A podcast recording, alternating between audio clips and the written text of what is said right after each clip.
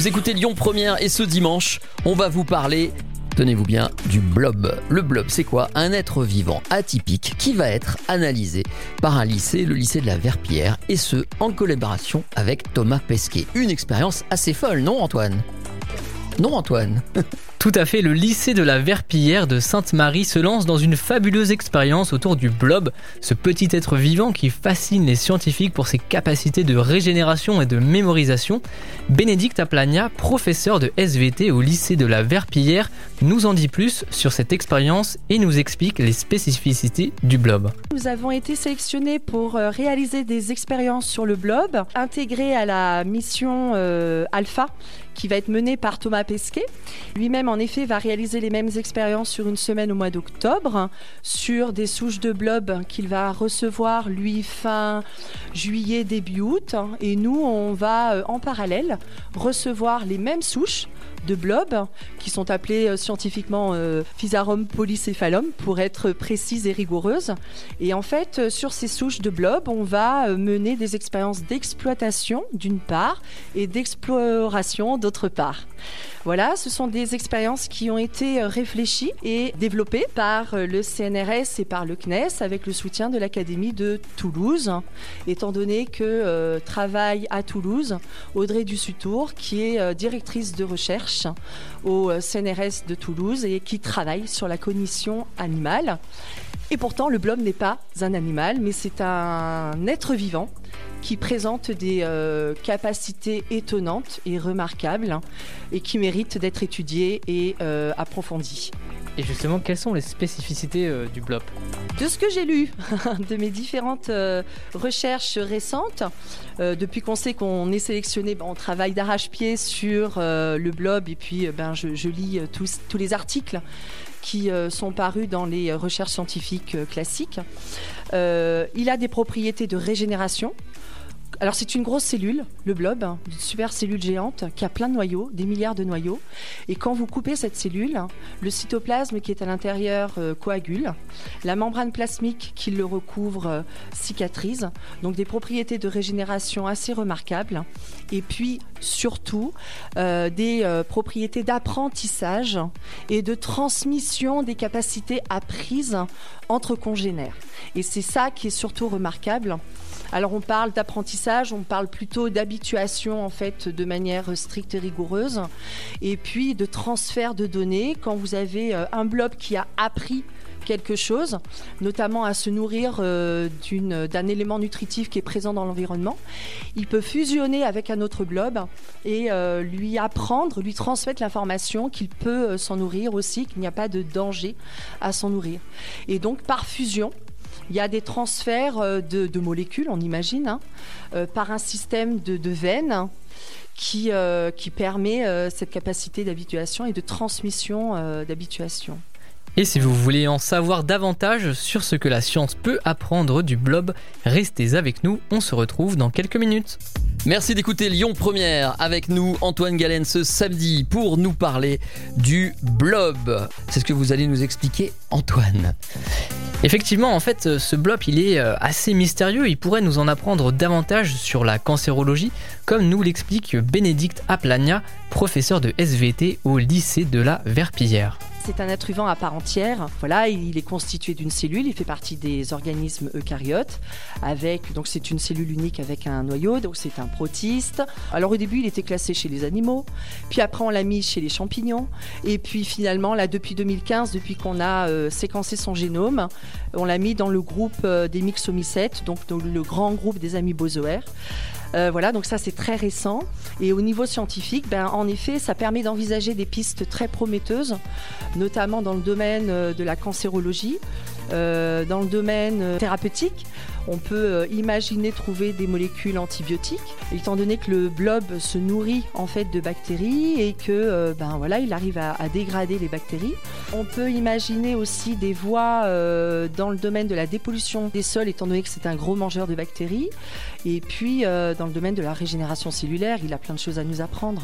Et comment va se dérouler cette expérience justement? Elle va s'étaler dans le temps, j'imagine? Alors en effet, le CNES et le CNRS ont prévu, euh, avec Thomas Pesquet, hein, de euh, réaliser ces expériences sur une, se- une semaine d'octobre, comme je le disais au début. Et en fait, l'idée, c'est de filmer le développement de ces blobs placés dans différentes conditions expérimentales. Donc nous, avec la pesanteur, on va faire des expériences de développement, on va voir comment il s'étale dans la boîte de pétri en fonction des sources de nourriture qu'on va lui mettre autour.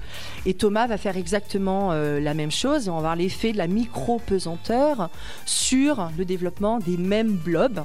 Et donc, comme disait Audrey Dussutour, euh, on imagine, on ne sait pas hein, à quoi on va s'attendre, en tout cas dans l'espace, on imagine que le blob va euh, faire des prolongations, des sortes de piliers dans l'espace, tridimensionnels, alors que euh, ben, sur Terre, il se développe, il rampe et euh, il, euh, il couvre le sol, hein, mais il fait pas, il va pas en hauteur, quoi.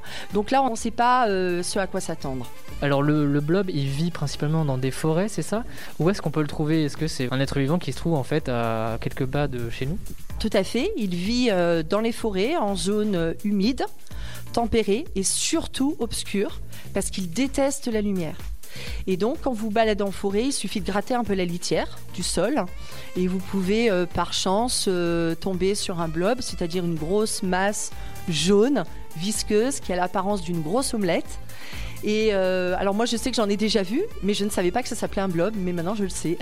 Alors j'imagine qu'il y a aussi un intérêt scientifique, peut-être une vocation à écrire un article scientifique. Effectivement, c'est l'idée assez euh, folle, on peut dire, d'Audrey Dussutour, de nous avoir euh, proposé de participer donc à ce projet. Et l'objectif final, c'est de coécrire en fait un article, une publication scientifique, euh, telle qu'on les connaît, avec la bibliographie, recherche et méthode, résultats et interprétations.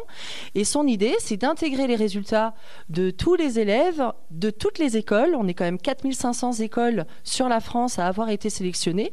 Et son idée, ben, c'est de comparer les résultats spatiaux avec les résultats des 4500 écoles. Le laboratoire est sur les starting blobs, comme dit Audrey Dussutour. Voilà, je remercie vraiment le CNES, le CNRS d'avoir pensé à nous et puis euh, mon directeur d'avoir pensé à nous aussi.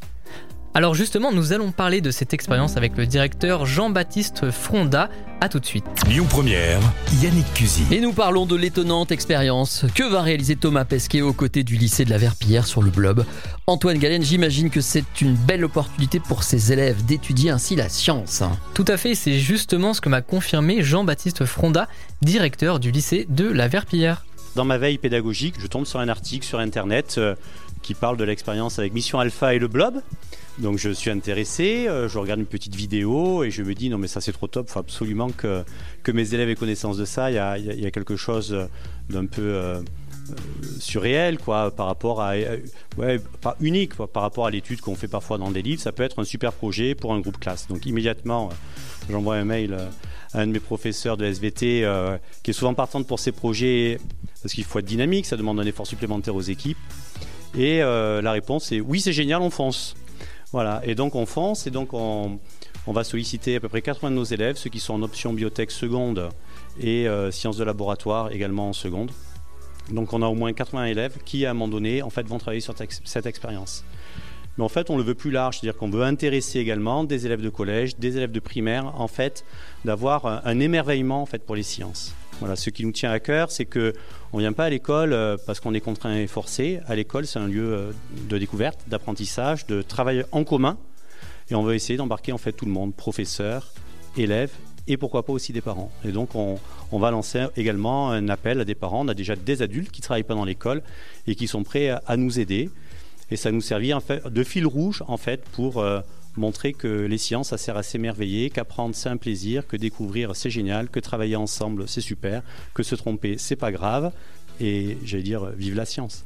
L'idée, c'est également de développer une certaine appétence pour euh, la science? Oui, tout ce qui peut servir les matières, en fait, est toujours une bonne chose. Ici, effectivement, euh, les sciences, euh, elles sont parfois d'accès difficile hein, pour certains élèves. Et euh, c'est pour nous l'occasion, le prétexte, en fait, à leur montrer que ça peut être un travail qui dit pas forcément son nom, mais qui permet de donner des curiosités. Et puis demain, les scientifiques qu'ils seront en entreprise ou pour des universités, en fait, c'est cet esprit-là qu'ils auront déjà développé dans une expérience. Alors rendez-vous début octobre pour suivre l'avancée de cette expérience aux côtés de Thomas Pesquet, mais aussi des lycéens de la Verpillière.